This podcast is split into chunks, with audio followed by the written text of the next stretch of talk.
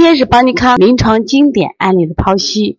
本课程所选择的小儿推拿医案，都是在邦尼康亲自调理的客户病案，其病情诊断、治疗经过、治疗结果都是真实的。课程按病种分类，分为四个单元，每个单元分为两个病种、四个案例，深入剖析该病形成的病因病机及所使用的中医辩证思想及巧妙用穴的调理思路。本课程作为小儿推拿学习者不断学习、提高临床水平的重要课程。来，下面要分析一个案例，就是出年汗有小儿血虚脱发。这个案例呢，是前两天我在这个西北小儿推拿论坛我分享这个案例，也受大家欢迎啊。这个案例也是我感觉比较自豪的一个案例，我想给大家说一下啊。这个七七十八岁女孩，七月三号来帮您看调理。妈妈来的时候，一家三口啊，就是这表情都很沉重，因为这个女孩啊，当时还不到八岁，这个最近三个月掉发特别厉害，每天掉一百多根儿，关键是没有新长出的头发根，而且发色在变黄变细，去医院检查被判断为脂溢性脱发，中药给吃了一个月药没有见效，妈妈要去买那个头发的生长素，效果也不佳。这个我不知道你们给家里人用过没有？就那种头发生长素，其实你看脱发的原因当然有好多好多啊。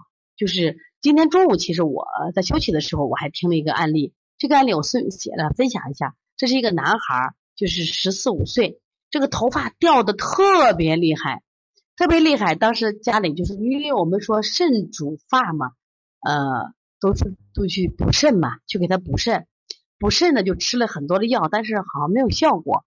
就说就是肾虚会掉发嘛？你看我们女性生完孩子以后是不是大把掉发？还有这个呃化疗的人是不是大量掉发？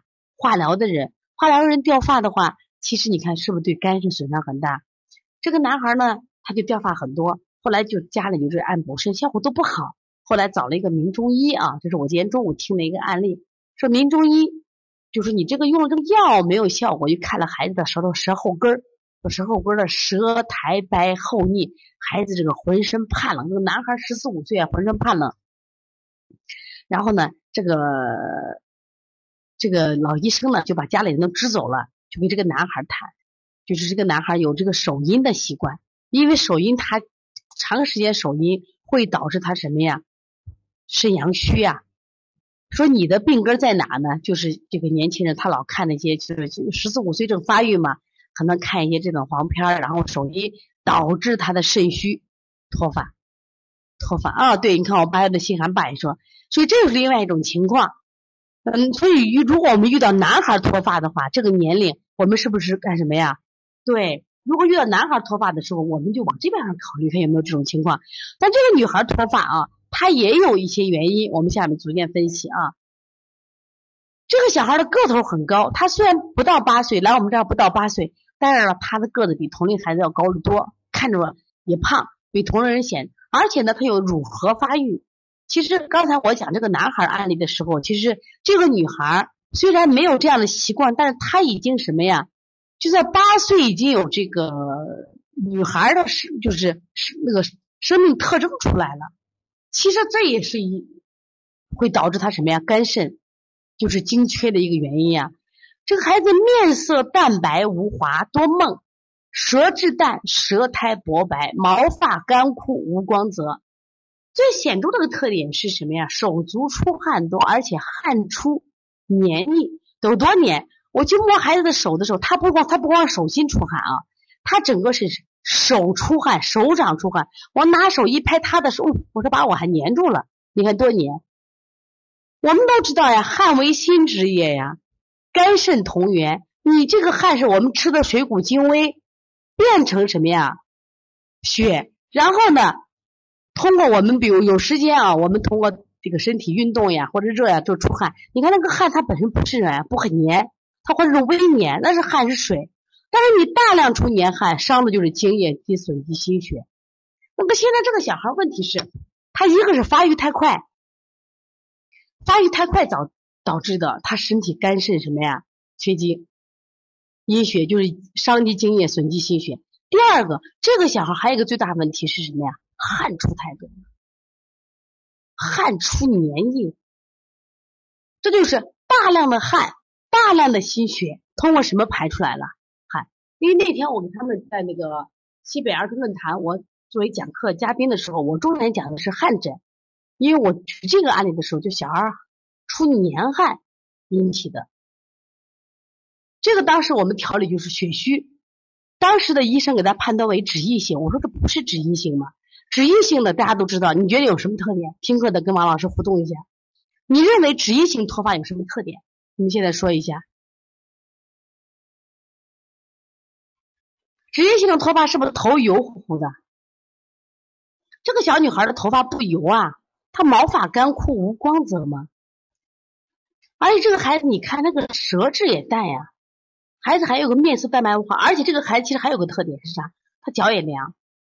另外呢，他后来其实调完这个调完这个头发以后啊，他妈不是后来又来调近视来了，他眼睛也不好。其实更加证明什么呀？这个孩子肝血不足嘛，咱们说肝肾同源。那后来我们就说，我就觉得这个孩子是血虚，血虚风燥，发失所养引起的脱发。其实你看，我们学中医，我觉得最大的好处在哪儿呢？就是我们现在到医院，你也知道，现在的医生啊，就这就这样的医疗态度了。因为你看，我们前两天啊，我们每月二十八号不是一个妈妈学习推拿日嘛？这时候呢，就是我们阎良的赵灿，他是一个中西医大夫，他把他同事也带来了，他就给我讲呀，他说：“那老师呀，是不是我们呃现在其实在治疗的时候都是中西医思维？”既有西医思维，又有中医思维，咋弄呢？开药的时候既开抗生素，还要开中药，到底是西医抗生素治好还是中药治好，我们都不知道。这一说现在很就是我们的中医很尴尬的地方。其实我们可能觉得是这独独的中医门诊来治中医治疗方法，我觉得可能还好。你要到咱大医院，基本都是中西医思维。所以说呢，我觉得我们到了医院，大夫说你是脂溢性脱发，开药越吃越错。我们自己学一点中医，我们是不是有助于帮我们判断？那么正因为这样，我们就给他做什么呀？补肾阴、揉二马、补脾、揉板门、血海、葛舒、脾舒、肝舒，连续做了三天。刚开始前一两天做啊，其实妈妈都数头发着嘞，就就第一二天效果并不好。到了第三天的时候，其实我在我第三天亲自给他做的，我在背部啊，我下功夫了。我在背部的什么呀？膈腧，膈腧是什么呀？血会，八脉交汇穴的血会，膈腧穴，膈腧穴它也是治血的。那我血海、膈腧、脾腧、肝腧，我记得给他揉了很长时间，因为他穴位不多嘛。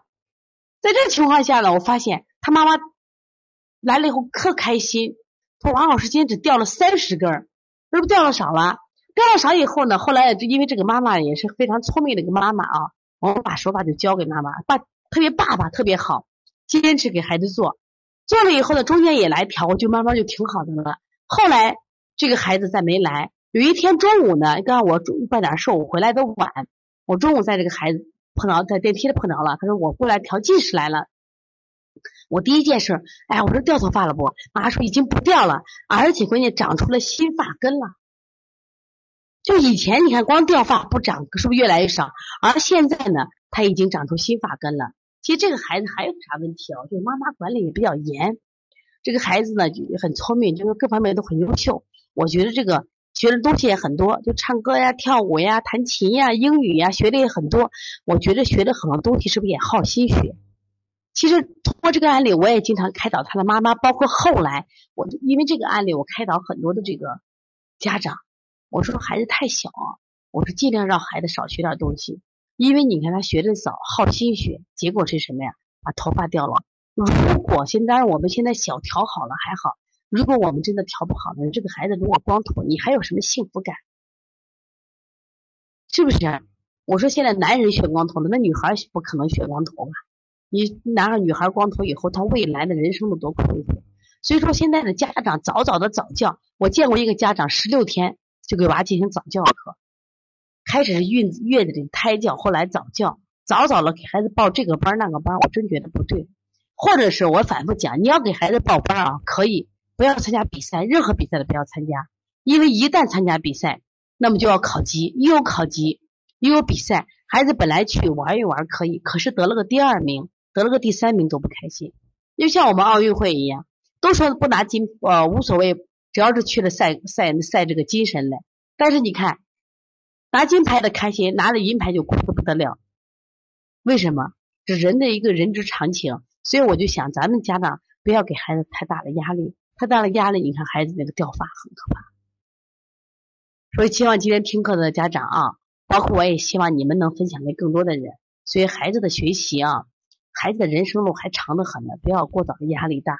压力大虽然就说是这个孩子没有得抽动和多动，但是他掉发，这也是非常危险的。所以前两天小赫赫的妈妈说，那个妈妈孩子得了喉炎，妈妈着急，说我的孩子先例肿，我也着急呀，咋能不着急？长到哪都着急。所以说我希望这个案例，呃，一个是呃我们去给他讲那个血虚掉发，第二个就是让孩子不要再什么呀。呃，承受过端的那种压力啊。